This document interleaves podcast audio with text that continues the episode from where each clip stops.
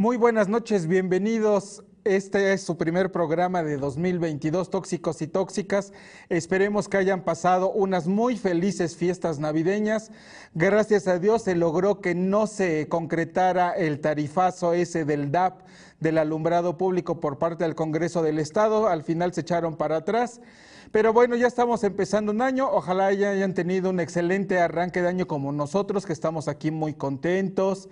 Ya queríamos regresar desde la semana después del 24 a trabajar, pero el doctor, ya saben, tan humano que es, decía, no muchachos, sigan ustedes descansando. Yo me echo al hombro la página y todo el periódico y así lo hicimos. Le tomamos la palabra, pero bueno, ya estamos de regreso con mucha información que tenemos a este arranque del año.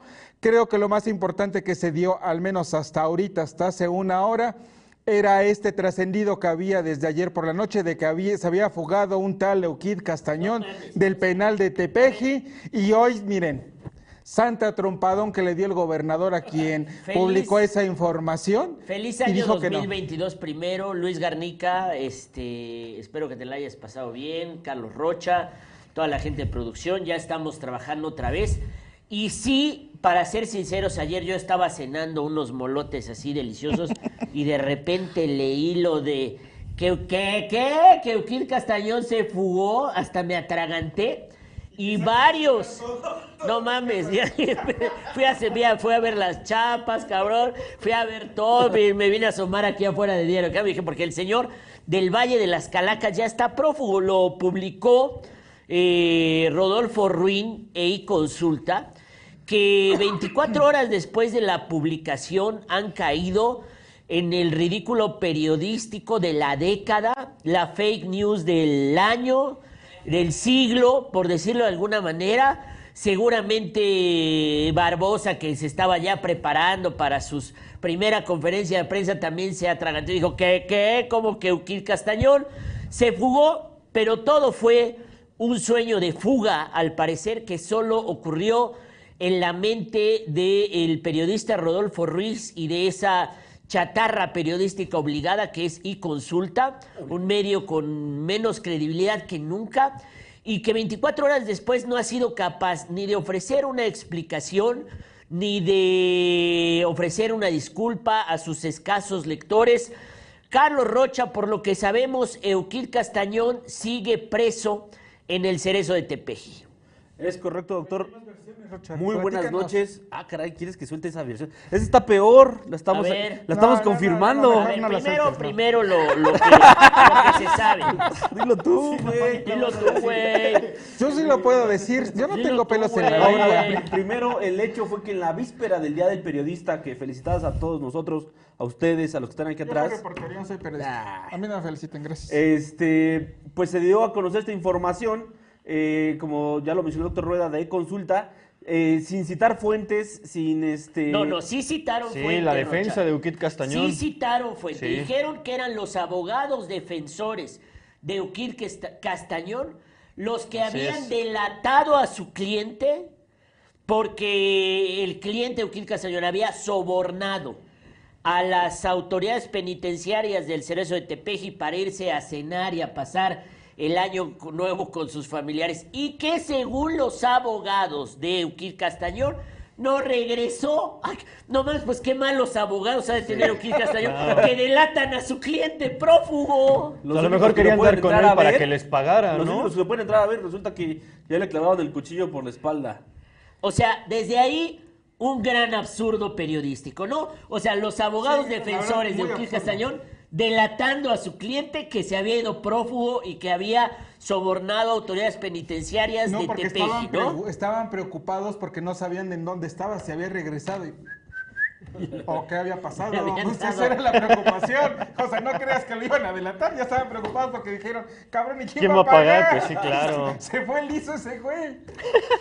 Yo la verdad cuando me enteré sí puse luego, luego la alarma de mi casa y todo, las cámaras, dije, no, al 100% porque si no dije, no, sea, no vaya a ser la de malas, y vaya a acordar de ciertos especiales que le, que le ¿cómo se llama? Que le, que le, dedicamos. Dije, no, gracias. Y entonces hoy por la mañana el gobernador en la conferencia matutina, este pues nadie le preguntó al final, yo creo que le estaba esperando la pregunta y dijo, bueno, pues como nadie me preguntó voy a hacer un comentario, no tiene nada que ver con nada, pero este sí quiero decir, y bueno, por ahí producción para que lo vayan preparando, el gobernador descartó, no mencioné el nombre, pero dijo que esto no sucede en la Puebla que gobierna actualmente él, dijo que esto no era y que era un absurdo periodístico, así lo, lo, lo afirmó el gobernador, este, porque además, bueno, pues nadie lo ratificó, nadie más se subió al tema, fue un trascendido ahí este, que no... No, no, fue una fake news, Rocha. O sea, esto ya entra en la categoría de fake news. O sea, porque... Totalmente. Pues, ¿cuáles son las bases para publicar algo así? O sea, e- evidentemente no es que una fuga sea imposible. Si el Chapo Guzmán se fugó del altiplano, pues cualquier reo, o, o sea, la posibilidad, pues eh, sí es posible. Claro. Pero para poder afirmar algo de esa naturaleza, necesitas eh, por lo menos dos o tres fuentes que confluyan en la misma información. Yo me acuerdo que a finales de año Héctor Hugo Cruz me habló alarmado y me dijo, ya va a salir Mario Marín, ya va a salir Mario Marín. Y yo, ¿qué? ¿Cómo que ya va a salir Mario Marín? Sí, es que ya sabes que me habló la fuente, que tú ya sabes quién es, y ya me dijo que ya ganó un amparo Mario Marín, y ya, ya, ya, ya. Le dije, no mames, entonces es una mamada, por Dios. No, Pues sí, pero ya ganó el amparo, ya ganó el amparo, ya va a salir, ya va a salir. Y yo, cálmate. Ya tengo la nota, ya tengo la Ya nota. te, soy Rodolfo Ruiz. ¿Y, y, y, y qué? Y, y- y entonces, como Rodolfo, yo, yo, yo me llevaba la exclusiva y, y- y que Mario Marín ya había ganado un amparo y iba a salir. Y le dije, a ver, serénate, tú, cálmate. Vine a cenar a la casa, te dije, güey, bien, ya está confirmado en la casa. ya, ya, ya habló mi papá que vino a cenar a pasar el año nuevo con nosotros, ¿no? Entonces, espérate. La fuente, como, como yo le dije a Hugo, serénate, ¿cómo crees si el amparo está en la Suprema Corte de Justicia y la Suprema Corte de Justicia está de vacaciones? Entonces, como Héctor Hugo no le hizo caso a esa fuente, la fuente me habló a mí también. Igual, ya, ya, ya está saliendo, eh, jefe. Ya, ya, ya se lo digo, jefe. Ya salió, ya tiene sus cosas ahí y ya está listo para salir. No seas mamador, si por favor el amparo está en la Suprema Corte de Justicia y apenas lo acaban de turnar en la primera sala y todavía no hay ni... No, ya, ya, ya salió. Bueno, pues estamos hoy a, 20 a 5 4 de enero y no ha salido Mario Marín. O sea, nos ahorramos una fe. Y a veces las fuentes no lo hacen de mala fe, sino que te cruzan y te vuelan. no, se emocionan ellos también, son como el chavo del ocho. Y, y- y que Mario Marín salía y, y ya estaba su cena. Y, y- y- y lo mismo le hicieron a Rodolfo, sup- quiero suponer de buena fe. Alguien habló y le dijo que, que, que cuita y, y, y- y- y- ¿Fue la nota, Rodolfo? No. No. Pues, pues es el director, ¿no? Responsable. No, pues él fue el primero que luego, luego lo titeó. Sí, lo compartió, pero no, la nota no estaba firmada. Y además la nota la tuvieron de principal hasta hoy las una de la tarde, dos de la tarde, aunque ya Barbosa había hablado y había dicho que este era un absurdo, ¿no? ¿Por qué? Yo, pero yo sí, tres personas diferentes me hablaron y se atragantaron y me dijeron, no mames, que Uquid ya se escapó, que Uquid ya está muerto, que ya... Y yo dije, no mames. A ver, si el chiste de tenerlo encerrado, pues no es matarlo, es como pollito que se esté ahí dorando un buen rato. Cansarlo, sí. Pues sí. Amansarlo. Pues amansarlo ahí, pues no le ley fuga. A ver, Euquid, córrele ahí en el llano de Tepequi, güey. Salte corriendo y pum, pum, pum, ya se murió Euquid. Se quería escapar. Se quería escapar. No, hombre, o sea, de verdad, qué absurdo y qué ridículo periodístico ha cometido Rodolfo Ruiz y consulta la fake news del año. Lo bueno es que nos ha dado de reír para... re- No queríamos regresar hoy, pero teníamos que regresar a burlarnos de Rodolfo Ruiz y de y consulta, de chatarra periodística obligada. Veamos lo que dijo el gobernador, por favor. de verdad que no se especule sobre cosas tan graves como afirmar que algún detenido o detenidos puedan salir de vacaciones o puedan salir este atender fiestas navideñas. Esas cosas, si hubo en otro tiempo, en este gobierno no hay. Quienes están privados de su libertad, sí, están en el reclusorio, en donde eh, están eh, sujetos a un proceso a disposición de un, de un juez, se les respeta los derechos humanos, sí, a ellos, pero no se piense, por favor, quien lo escriba, que lo haga con mayor responsabilidad. ¿Cómo pueden pensar eso? Si conocen un caso de estos, que lo denuncien.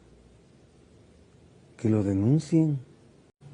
Pues a lo mejor, doctor, no lo han, no han bajado esa nota a los de consulta porque a lo mejor van a seguir la recomendación del gobernador y van a ir a denunciar. Ya lo dice el gobernador, es muy serio, dijo, y no sé por qué creen esas cosas. Dice, pero si alguien conoce un caso de esos, que vaya y que lo denuncie. Oye, pero Héctor es que casos así sí han pasado en Sí. Puebla. Eh, ¿Te acuerdas el muy sonado caso de Alfredo Arango, que este, tenía sus permisos médicos porque supuestamente tenía un dolor de espalda muy fuerte, muy fuerte, y con esos permisos médicos Se fue toda la Navidad se y Año Nuevo. Se fue toda la Navidad y todo el Año Nuevo a pasarlo en casa con su familia. Claro que esto existe. Ahora, el problema es eh, que el... por- a ver, ya tienen la nota, cómo lo había llevado el portal y consulta. La reescribieron además. juez. Este, a esta era la nota. Se fugó Oquir Castañón del penal del, pen- del penal de Tepeji. ¿Dónde está Oquir Castañón? No, man, o sea, Canal 5, servicio a la comunidad. Fíjate cómo lo dice. Sus abogados, bájale por favor, producción, confirmaron ahí consulta que Oquir Castañón no se encuentra en el penal y se especula que salió mediante un permiso irregular. ¿Sí? Se desconoce su paradero. Bajo el anonimato, sus abogados confirmaron ahí consulta que el extitular de la contra... Bueno, pues ahí dice sus abogados. Pero bajo el anonimato, Anonimato. sin decir quién es el abogado. más fácil siempre No habrá de- sido la misma fuente. de excusarte, ¿no? O sea, bajo el anonimato, pero nos lo dijeron sus abogados. No mames. Como son 100 personas. Sí, sí, ay, sí. Eh, Luego reescribieron la nota porque la primera versión estaba peor. Dice, a medianoche, la Jornada de Oriente publicó que Uquil Castañón permanecía en prisión en el penal de Tepeji Rodríguez, citando fuentes cercanas al Poder Judicial, pero sin dar mayores detalles. Ah, no, es que Rodolfo nos da grandes detalles de cómo se dio a la fuga de Uquil Castañón. Fíjate, según los abogados delatores de Uquil Castañón, este habría pagado una importante cantidad de dinero al personal de seguridad para que le permitieran salir con la promesa de que volvería. Oiga usted, este señor carcelario, déjeme salir. Ande, mire, ahí le va una importante cantidad de dinero, pero le prometo Pero que, ¿qué que voy a regresar. regresa, señor, De por verdad, favor. se lo juro que Primero voy a de enero, regresar. 12 del día, aquí lo sí, quiero. eh, tiene usted mi palabra del Muy señor del. Valle de las Calacas, que voy a estar de regreso. Yo ¿eh? confío en ¿qué tal usted, si señor honorable. Era como estilo Arango. Ya lo estábamos comentando. ¿Qué tal si dijo, ay, es que me duele, a él le rompí el riñón y dijo, oye, No, pero creo eso que hubiera tengo que sabido, operarme ¿no? el Al riñón? final de cuentas, por el- la persona Pues que de es. Arango no no, es se un- supo hasta como por enero, güey. Ya de que había regresado, ya estaba otra vez en el tanque de que estaba supuestamente en el hospital. Claro, pero aquí estamos de un... Y mi Rafa me lo regresó Estamos así. hablando de un reo al que le tienen una especial ojeriza, ¿no? Y, y por ese mismo especial trato, doctor, te pregunto yo a ti como un conocedor. Esta versión de que se dice que también ya está tieso. Pues que lo creerás o no, dos, tres personas sí me lo preguntaron directamente. Y yo les dije, pues no sean mamadores, yo no soy medium, cabrón. ¿No sacaste la eres güey. sí. Sí, ya está frío. Sí, así estaba Rodolfo. ya, no, ya está frío el pobre Oki. No, no, no, o sea, de verdad, ridiculazo periodístico del siglo de Semafer. Los guardias del penal hasta recalentados. Oiga, pero nos traiga su recalentado, don Oquito. Usted, es muy rico y Se seguramente va a haber grandes casa. viandas en su cena. Sí, sí voy a regresar y sí, sí les voy a traer su este recalentado, ¿no? Bueno, terrible el, el- el ridiculazo periodístico del siglo de Rodolfo Ruiz y consulta. A ver, ¿qué, di- qué trae consulta en este momento para que veamos si por lo menos eh, están ofreciendo algún tipo de disculpa. No es que los periodistas no nos equivoquemos, nos, paga, nos equivocamos mucho, pero este Hay que reconocer o corregir, ¿no? pues, corregir, o sea, dices algo, no que pasas de la fuga de Oquil Castañón al cambio salud, cambió salud, cambió Cambió salud y hábitos de vecinos el fétido Ah, crematorio chingado, de la piedad. Sí, sí está muy chafa. Dice, cambió, cambió, cambió, cambió.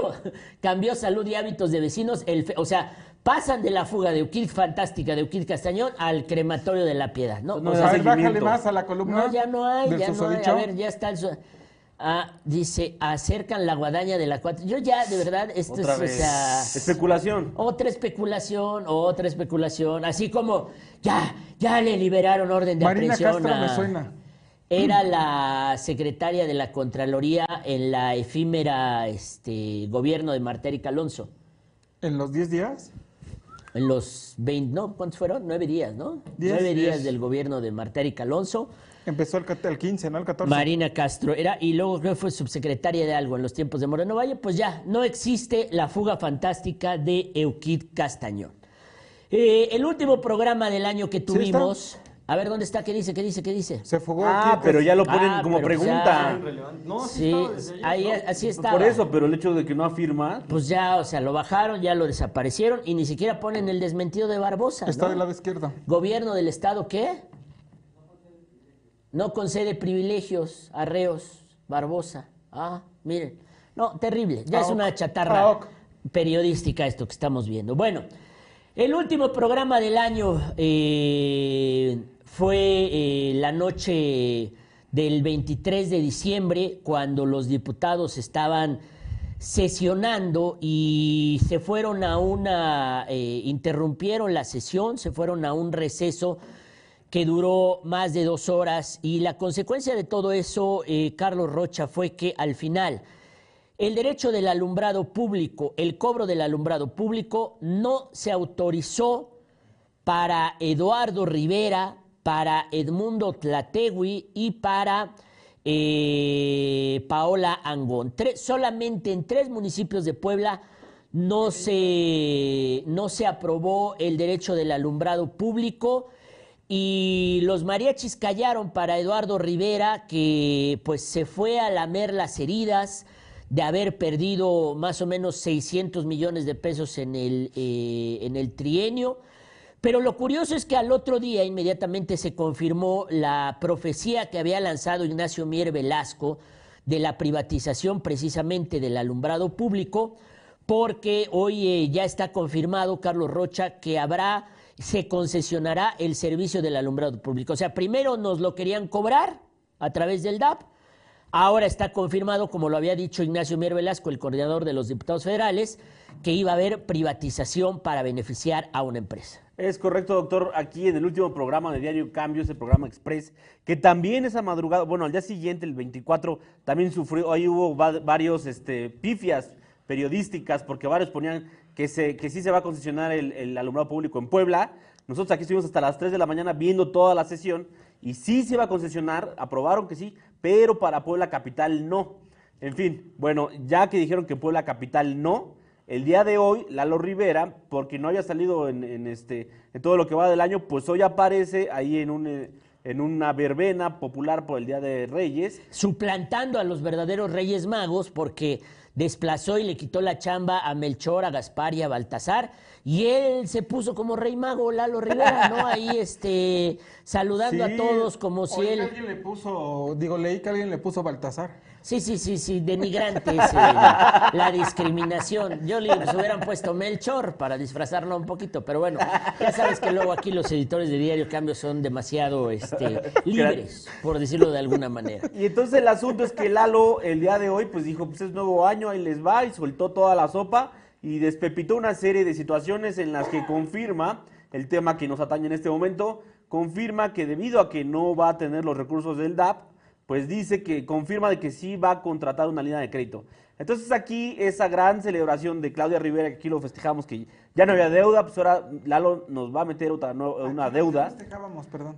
Pues de que ya no había deuda, güey. ¿Quién festejaba? Yo tú decías. festejaba. No, Tú que ya nada más le deba a Coppel y que, Que ya no ahora, hay claro, me deuda sentía y yo que- tranquilo porque el ayuntamiento no debió un solo peso. Güey, ya no hay deuda y hasta- Voy a entrar en esa incertidumbre de pinche ayuntamiento. Ya lleve 242 millones de pesos que es un Regresa tus lentes, por favor, en este momento, ¿eh? A ver, Oye, y- no, Lalo, los acabo de sacar, no la chingues. O sea, lo primero era, a ver, son, son tres momentos que son difíciles de explicar ya y de que tengan coherencia política. Primero es, necesitamos el DAP, porque vamos a, no nos lo habían dicho, pero ya lo había profetizado Ignacio Mier, vamos a privatizar, a concesionar el alumbrado público. Y ahora, como no tenemos DAP, nos tenemos que endeudar. A ver, ¿qué tiene que ver una cosa con la otra? ¿Por qué eh, el ayuntamiento va a tener que recurrir al crédito y- y todavía será el lujo de pagar una concesión que no está claro de cuánto va a ser, pero por lo menos van a ser 600 millones de pesos de la concesión, de la privatización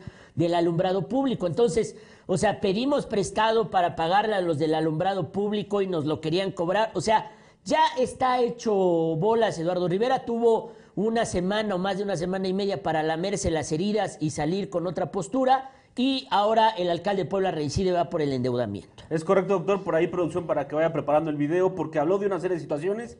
También eh, ya ahora dice que las juntas auxiliares las quiere convertir en municipios, que le va a hacer examen a sus regido- a los este sus secretarios, que quiere recortar el cabildo. No, no, no, despepitó de todo Lalo. Pero bueno, el tema que nos atañe ahorita es esta cuestión la que confirma, confirma que va a haber concesión a finales de esta semana o este o la próxima va a decir de cuánto. Le preguntamos ahí que si Citelum, su empresa consentida, iba a ser la que iba a entrar. Dijo, pues cualquiera que participe, que sea muy buena y que cumpla todo, esa va a poder ser la, la empresa. Vamos a definir la cantidad por cuánto.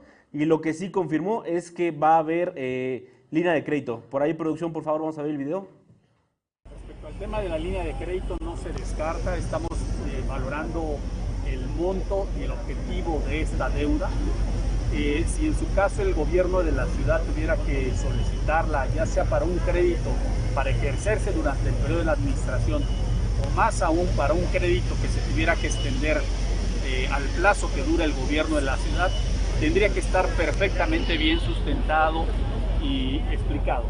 ¿Para qué? Para que tanto en su caso los diputados, pero sobre todo los ciudadanos sepan el destino de esos recursos va a tener un beneficio directo para la sociedad. Por lo tanto, el monto y la viabilidad del crédito no le he definido. Tendré una reunión en estos primeros 15 días con la tesorería para ver el impacto de lo que representará el derecho de alumbrado público y valorar en su caso el monto y el objetivo de, este, de esta línea de crédito. Respecto al tema Ahora vamos a lo de Citelum. Participación. Esta pregunta es complementaria con el tema del derecho al alumbrado público. Cuando nosotros estuvimos analizando los proyectos que podíamos iniciar en este año de- durante esta etapa de gobierno, analizamos varios de ellos, el tema del alumbrado, el tema de la semaforización, que es algo urgente que ha reclamado también la sociedad en Puebla. Y eh, los proyectos que nosotros estábamos analizando estaban contemplados con el monto del derecho al alumbrado público al no tener este eh, recurso durante este año de 140 millones de pesos, seguramente tendremos que recortar algunas de estas metas. Tiene que llevarse a cabo un contrato para que una empresa se encargue del tema del alumbrado. Eh, yo estoy convencido que una empresa que pueda dar buen servicio, un buen costo de manera eficiente, puede ser una alternativa viable. No se ha eh, lanzado todavía la licitación. Esto tendrá eh, un par de semanas para que en su caso administración así la pueda hacer y estaré estableciendo en el transcurso de estos días después de este análisis el monto por el cual tendría que brindarse ese servicio. Respecto a la empresa de Citelum o cualquier otra empresa, pues tendrán el derecho siempre a participar, siempre y cuando, por supuesto, cubran los requisitos que se establezcan en las bases de la licitación. Una licitación que, por supuesto, tendrá que ser revisada minuciosamente por el monto. Pues ahí está como Lalo dice, no descarto una línea de crédito. Este, el, el monto y el tiempo, el plazo, todavía no lo defino. Y este, ahí confirma, ¿no? Pues que nos las va a dejar ahí recordar como todo esto que avanzó Claudio Rivera, pues ahora dice Lalo, pues les voy a volver a meter el crédito, aunque no lo pidan. Todo esto porque no pasó el DAP. Además, hay que recordar que este, no solo es el crédito y no solo es la contratar la empresa, sino que además la ciudad de Puebla ya no va a tener el fondo de contingencia y también va a dejar de pagar unos litigios judiciales que ya saben que ahí se arrastran. O sea, no va a haber fondo de contingencia. Tampoco no lo hay fonder a nivel federal y la Puebla Capital tampoco va a tener. O sea, nos está castigando por un chorro de El cosas. fondo de contingencia es para pagar el tema de los litigios. O sea, es Mm. un fondo de contingencia no para desastres naturales, sino de contingencias que tenga el Sino ayuntamiento. para en este desastres caso, jurídicos. son los desastres. Bueno, sí, claro, porque hay este por terrenos, no me acuerdo en dónde estaban este dos parques que querían este Juicios de expropiación. juicios de expropiación que se dieron en- desde la administración de Paredes y que condenaron al ayuntamiento. Me parece que el último que dio a conocer el ex síndico municipal fue de 240 A ver, millones de pero hay pesos. que contarle a la gente, o sea, e- el hecho de que Eduardo Rivera se haya empeñado en cobrar el, el alumbrado público y después el Congreso del Estado no lo haya aprobado, es una derrota terrible para Eduardo Rivera. Está perdiendo más o menos 600 millones de pesos en el trienio. Pero no le hemos contado a la gente qué fue lo que pasó esa noche, la noche triste de Eduardo Rivera, la noche triste del Mundo Tlatewi, la noche triste de Paola Langón. Todo dicen, este, Garnica, empieza por la rebelión del PAN, porque Eduardo Rivera nunca pudo convencer a los propios diputados de Acción Nacional y en las, en las votaciones ya se perfilaba que había seis votos en contra de eh, Acción Nacional, de los, eh, ¿cuántos diputados son? No, de Nueve los nueve diputados Del del PAN, PAN, sí, nueve. seis por lo menos estaban votando consistentemente en contra del DAP.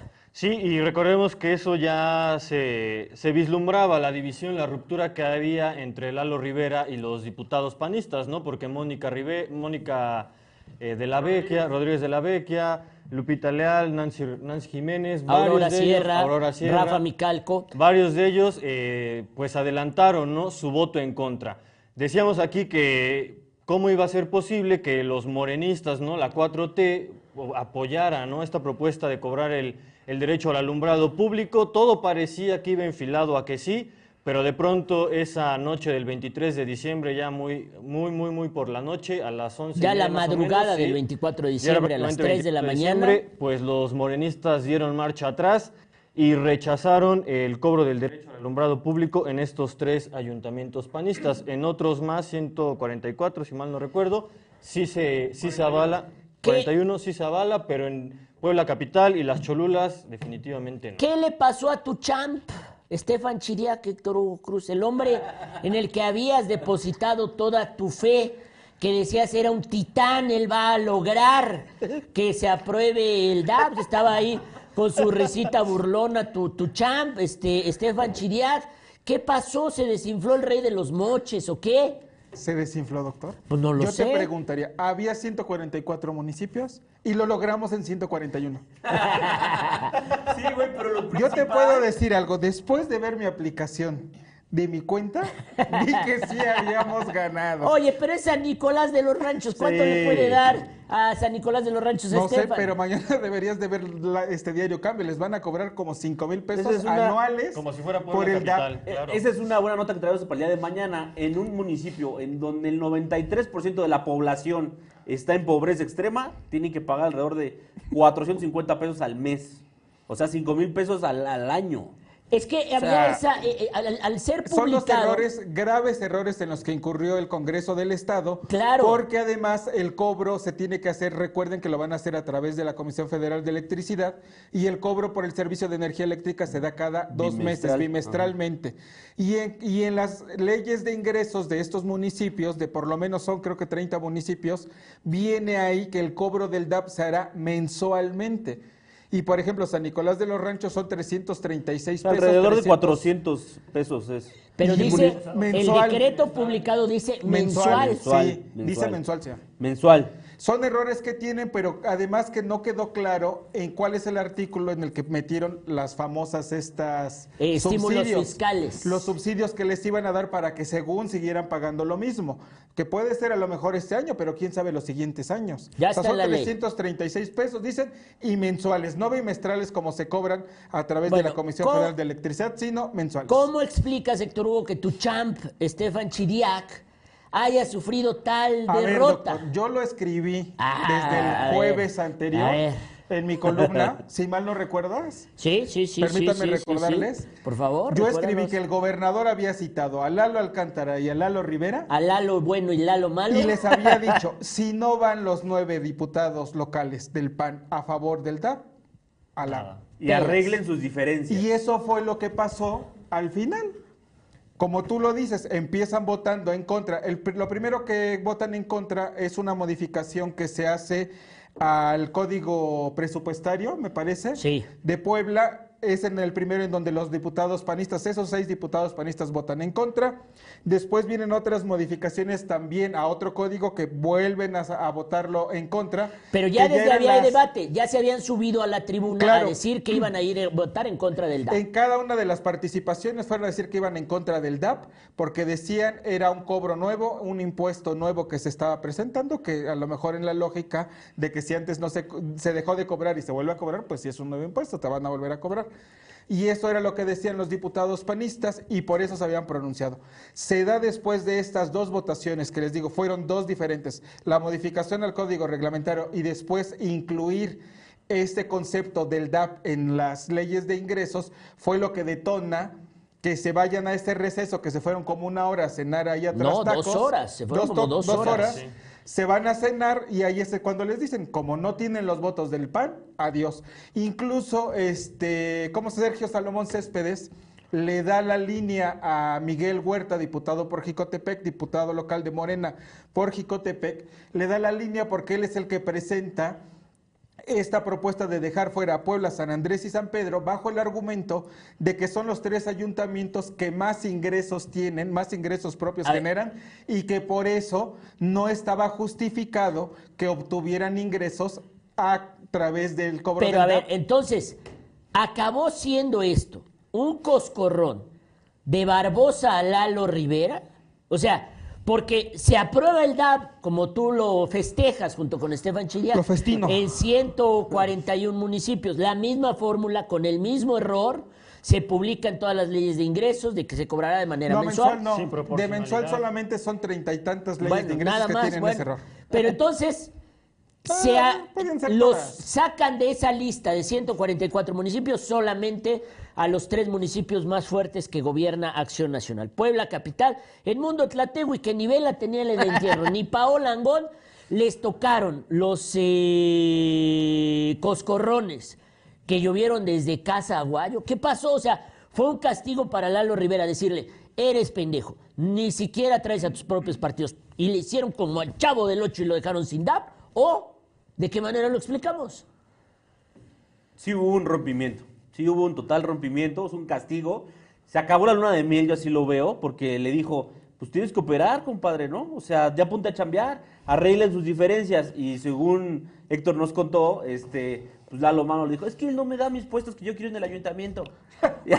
Lalo malo es Alcántara y Lalo bueno es Lalo. No, no sabemos todavía No quién es el bueno y quién es el malo. Solamente que uno es Lalo bueno y Lalo malo. Oye, pero evidentemente lo que pasó, yo también más o menos tengo la misma lectura que tiene Carlos Rocha, es que Lalo- este, Lalo- el gobernador se dio cuenta que Lalo no cumple. No, aparte de O sea, él empeñó su palabra de que sí voy a negociar, sí, claro, vamos a ver cómo lo hacemos, pero él no hizo nada. Si tú te das cuenta, a partir de que se, de que se da el tema del DAP, siempre el asunto estuvo, o sea, mediáticamente siempre estuvo en el Congreso. Lalo Rivera, no, pues sí, los diputados ya están, ya la mayoría lo van a votar a favor, casi todos, ya todos los panistas van a estar, ya platicamos con los diputados, pero siempre era dejando ir, o sea, escurriendo la, escurriendo el tema, porque jamás se metió a defenderlo, jamás se metió a justificarlo. Simplemente dejó, le preguntaban y luego, luego escurría, sí, claro, ah, no, sí, los diputados tienen la palabra, ya hablamos con los diputados y ellos nos van a apoyar. el cha-".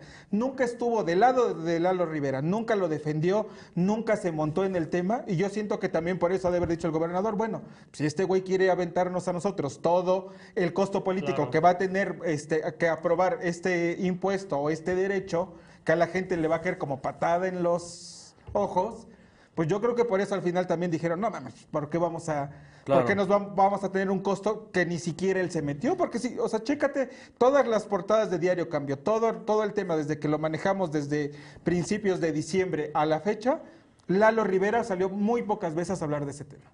A ver, Hasta Garnica. uno de Morena No, se- coincido que en la visión de Héctor Hugo, Barbosa entendió, el gobernador Barbosa entendió que ellos iban a asumir el costo político al final de cuentas y yo creo que también entendió que le iban a dar a Lalo Rivera 600 millones de pesos en tres años para su campaña del 2024, cosa que obviamente no podían permitir. Pero entonces, ¿qué pasa Yo con sí creo esa? que le quisiera dar los 600 millones de pesos, pero más bien como A ver. Lalo no cumple No, en su A acuerdo- Por ver, espérame, es que a eso voy. ¿Qué es lo que realmente se derrumba esa noche? Además de los 600 millones de pesos que iba a recaudar en tres años Eduardo Rivera. Lo que se derrumba esa noche es la versión o la visión de que Lalo Rivera es el candidato de Barbosa a la gubernatura. Claro. Se acaba la luna de miel. Se, se acaba- se- yo creo que más que se acaba la luna de miel, se acaba el proyecto de impulsar a Lalo Rivera desde Casaguayo. O sea, ya lo cancelaron. O a lo mejor es solo un límite, ¿no? O sea, le pide, como dice Héctor Hugo, que, que opere, que él también En- ponga de en su cuestión- parte y que no esté nadando. O sea, En cuestión de días, porque ¿Le recordemos, los chingadazos o te vas? en cuestión Claro, de días, porque parte, el gobernador Oye. hasta mandó llamar a los presidentes Oye, municipales. espérame, pero Barbosa es un hombre de límites o de eh, eh, hechos este, consumados. O sea, es cito a todos los alcaldes, Ajá. pongo a la mayoría, este, los, eh, hago la una reunión, eh, un conclave secreto. En la Secretaría de Finanzas se asesora a los alcaldes. Todo para cubrir a Eduardo Rivera en el tema del DAN. Y en el último momento le aplica un chavo del 8 y dice, toma Eduardo Rivera, le da su coscorrón y de paso iban pasando Tlatehue ahí y Paola Angón. Tomen ustedes también, hijos Ahora, de ¿yo la qué? ¿yo qué? Pero nosotros, ¿qué pedo? Oye, pues porque ustedes de- también. Por De, venir de Edmundo azul. Tlategui se entiende por qué él ha estado en la misma esfera que Lalo. O sea, en el mismo proyecto dentro del PAN que Lalo. Pero de quien no le entiendo es de Paola Angón, que es obviamente adversaria. No, ese fue tanto Lalo castigo para Lalo. Alcántara. Ese fue castigo para Lalo Alcántara, definitivamente. Por eso, ¿o no será que Barbosa ya entendió que eh, a Eduardo Rivera también se le conoce como el jabonoso precisamente? El Porque, jabonoso. pues, ¿Se escurre? pues, porque se escurre Así como que lo siempre. Como un baño de vapor ahí. Es el jabonoso, Rivera. O sea, ¿por qué? Porque así como Lalo juega a la simulación, no jugó también el gobernador a la simulación. Me refiero con esto. ¿Quiénes son los primeros que están chinga y chinga y chinga y chinga y chinga y chinga y chinga todos los días con que liberen la, bo- la UDLA y que Barbosa es el culpable de que esté tomada la UDLA, si no es todos los aliados de Eduardo. Claro, Coparmex, Furlong, este, son todos los que están todos los días haciendo marchas, Oye, pagando y desplegados en recuerda que Twitter. Canacintra y los empresarios sumó se, sumaron al DAP. Al DAP. Claro, y Dijeron, no "Sí, que lo son los cobren". aliados de Eduardo Rivera, Se reunieron para hablar del DAP. entonces, pues también el gobernador dijo, ah, pues mira, mis aliados Sergio Salomón y mi mayoría de Morena, pues fíjate que ellos también tienen capacidad de hacerse pendejos, ¿no? O sea, yo creo que las implicaciones políticas van más allá del tema exclusivamente del dinero que se iba a recaudar o no. Y la capacidad de Lalo Rivera para llegar a acuerdos, de conciliar con la bancada del PAN, llámese Eduardo Alcántara y los otros, los ocho mosqueteros, eh, ahí también yo creo que es un rompimiento, ¿no? El ego de Lalo, ¿no? De no dar su brazo a torcer y de decirle a Alcántara, pues, ¿sabes qué? Aquí, este, yo no te doy ni más si tú apruebas el DAP. Yo no creo que se hubiera quedado, si le hubieran dado los puestos a Alcántara, yo no creo que Alcántara tuviera la, este, ¿cómo se dice? el liderazgo para hacer cambiar de postura a los otros seis. A lo mejor dos de esos seis, pero no a la totalidad. O sea, digo, ya lo habías escrito tú en tu columna. Había un rompimiento y ya había ahí como que brotes para quererlo quitar de la coordinación, ¿no? Incluso traiciones que se ven ahora. Porque la línea obviamente de Lalo Alcántara fue con todos sus diputados de, pues vamos a apoyar el DAP porque van a apoyar a nuestros ayuntamientos, nuestras administraciones, nuestros gobiernos, y pues al final, ¿qué le, qué le hicieron? Sáquese. Al puñitos de oro lo... le Fueron los únicos tres que votaron a favor, a favor, ni siquiera de- Chidiac, ni siquiera Estefan. Bueno, pero ahí el que se vio muy No, mal bueno, fue Estefan. Estefan, ah, no, no, ¿Cómo no, ya lo Estefan fue- Es su ¿Cómo? propuesta de ¿Ya lo criticas? ¿Cómo? ¿Cómo? Bueno, a ver, el contrato que tengo es hasta el 31 de diciembre, ya acabó.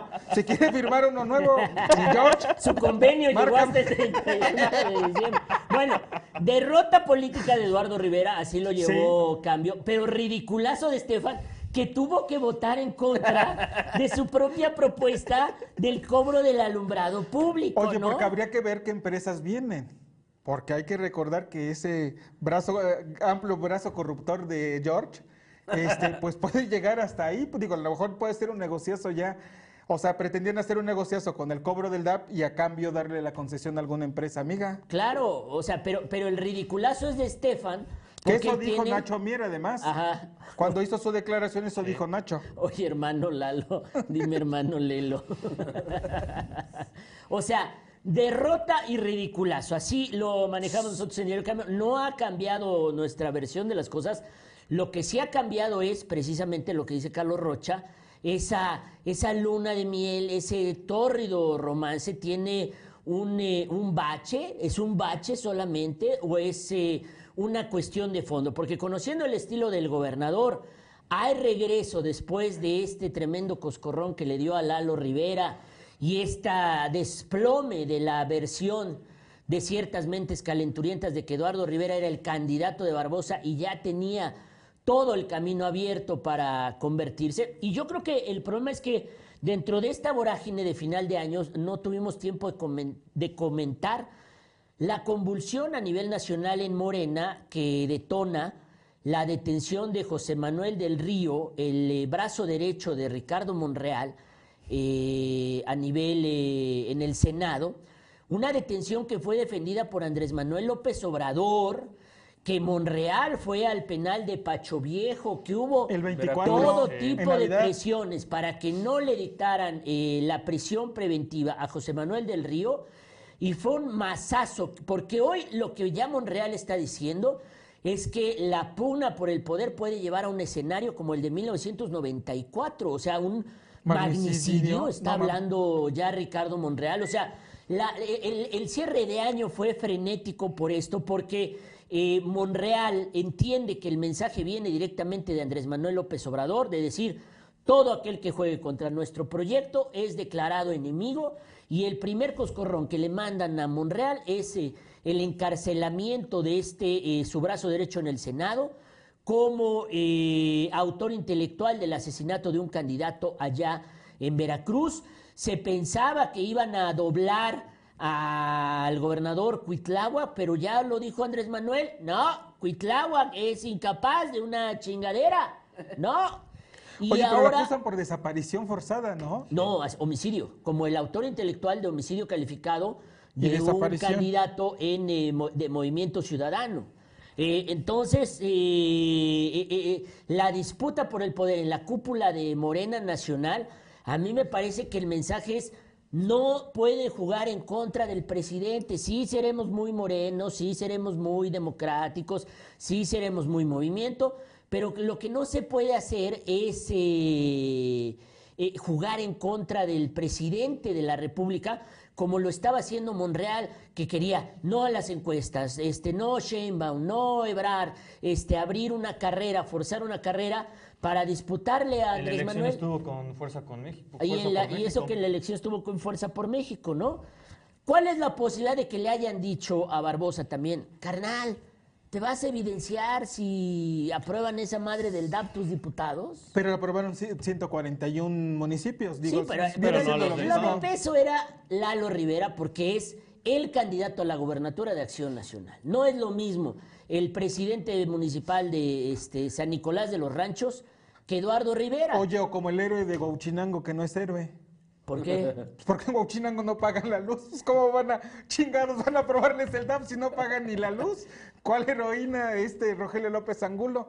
A él no lo puso en su ley de ingresos porque en Gauchinango no habían pagado la Bueno, luz. porque ahí está la, la CFE, ¿no? Luis y Fuerza del Centro ahí chingón. Y Traen en un desmadre y- con el tema del pago de la electricidad. Acuérdate que hubo mo- movilizaciones y cierres de carreteras y varios desmadres hace que será tres años. Más o menos, sí.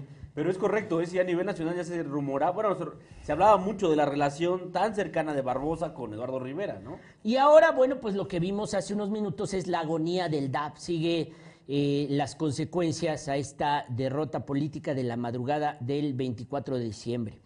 Por cierto, iniciamos el año con muy malas noticias porque el joven eh, estudiante de la UAP, el joven dulcero o el joven dulce, Dulce ¿no? ¿Cómo le estudiante. decían? Dulce estudiante el dulce Isaac. estudiante de la UAP, Isaac, que en noviembre, a finales de noviembre, le habíamos platicado que le habían detectado un cáncer muy agresivo de la piel y que incluso también eh, había tenido una metástasis. eh, lo habíamos captado cuando llegaba al hospital eh, del IMSS La Margarita.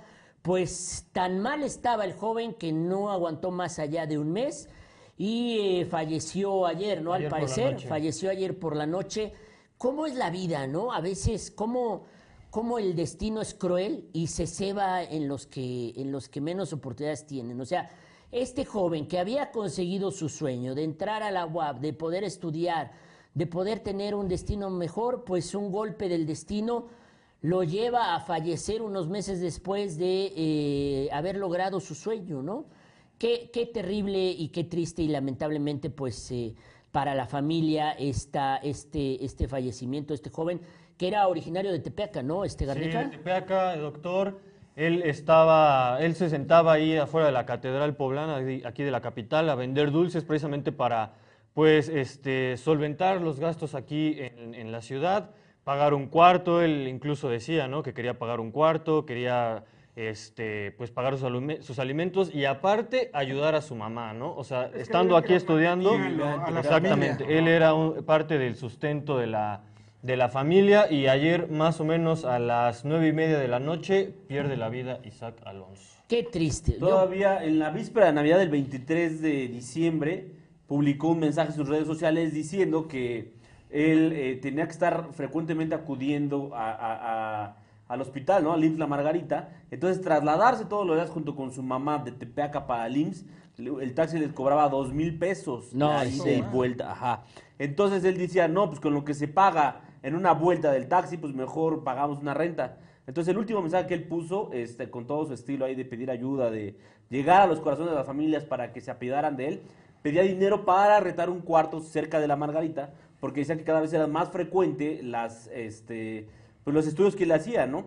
Entonces él pidió dinero la última vez para rentar un cuarto, el 23 de diciembre, y después el 24, su último mensaje en redes sociales, pues desea feliz Navidad, que todos la pasen bien, etcétera, y fue su último comentario hasta el día de ayer que supimos que, perdió la vida. Pues así es luego el destino de culero, desafortunadamente, y un joven que pues buscaba o estaba saliendo adelante y había cumplido el sueño de su vida, que era estudiar, para que aprecien los que lo tienen y no lo aprecian.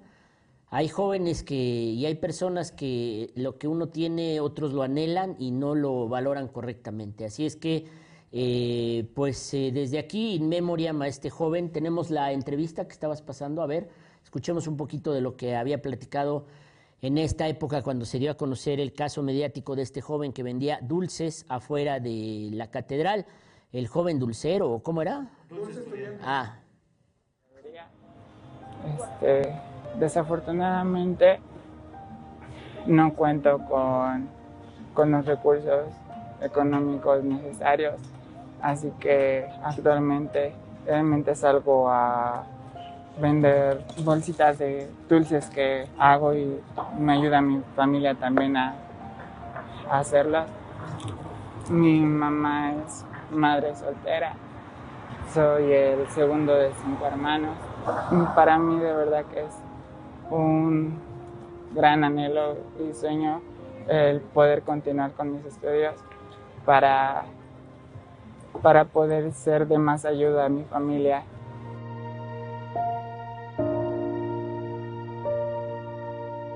Actualmente vivo en la ciudad de Tepeaca. in memoriam del joven dulce estudiante, joven dulcero, eh, Isaac, que falleció anoche. Y bueno, pues eh, para terminar el programa, lo que mucha gente teme hablar en este momento, el Omicron. No sabemos nada del Omicron, pero es tiempo de que caigamos en el pánico, porque si usted no tiene amigos contagiados de COVID en este momento, es que usted no tiene amigos en la vida real, porque la cantidad de contagios está brutal por todo Puebla, cada rato eh, en el país este, y en Puebla A cada rato se reportan contagios eh, del Omicron.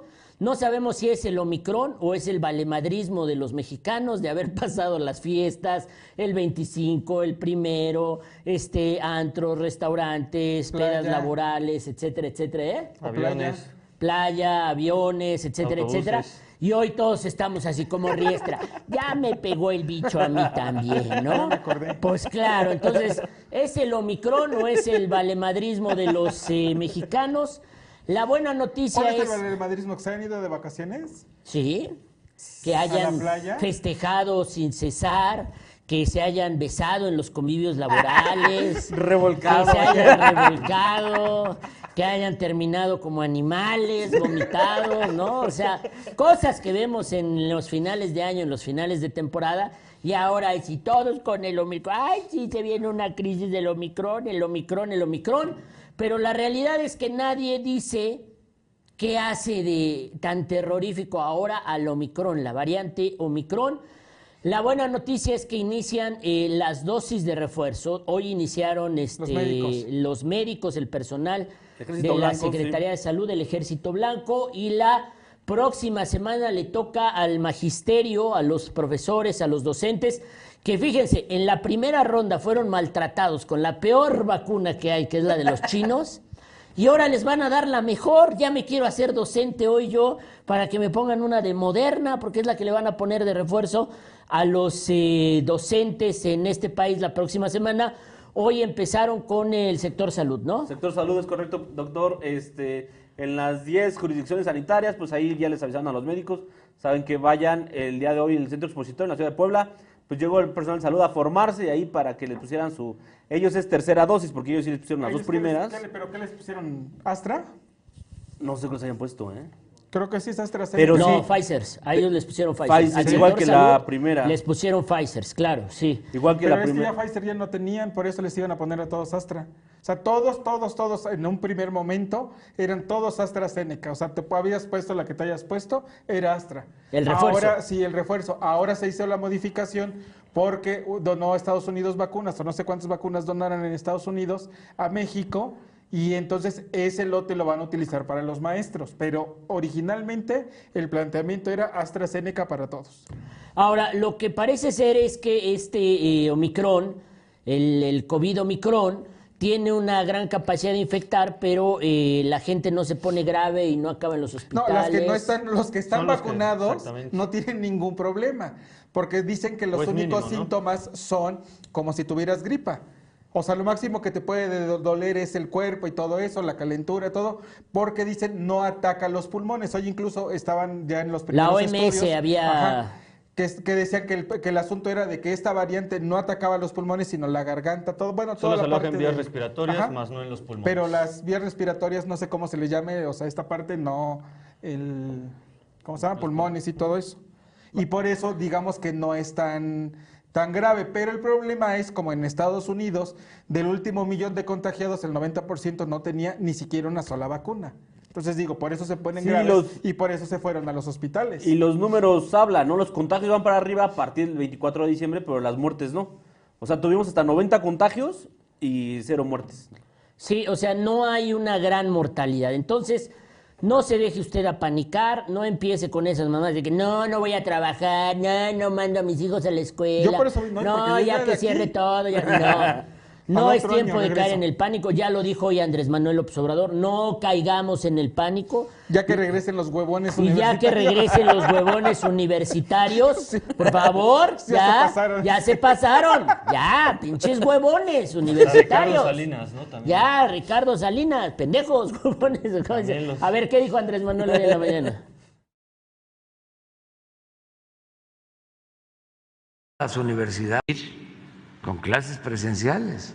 Y vuelvo a hacer un llamado a las universidades, porque ya se pasaron muchas universidades que no regresan a clases presenciales.